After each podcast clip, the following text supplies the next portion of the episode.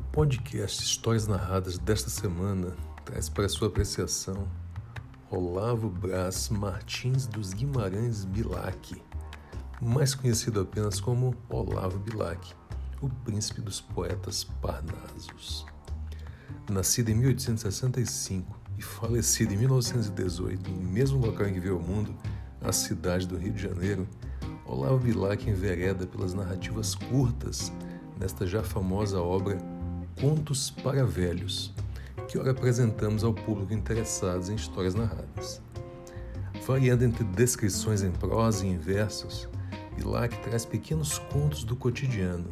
seja da cidade grande, seja das regiões interioranas, sempre com uma pitada de segundas intenções, desejos, paixões e, por que não,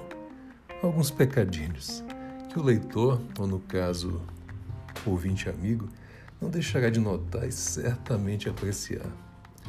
Diga às crianças da sala que hoje o História Narradas não é para os pequenos. Sente-se no sofá ou deite-se na cama, aperte o play deste podcast e aproveite esses 12 contos diretamente do Rio de Janeiro do final do século XIX,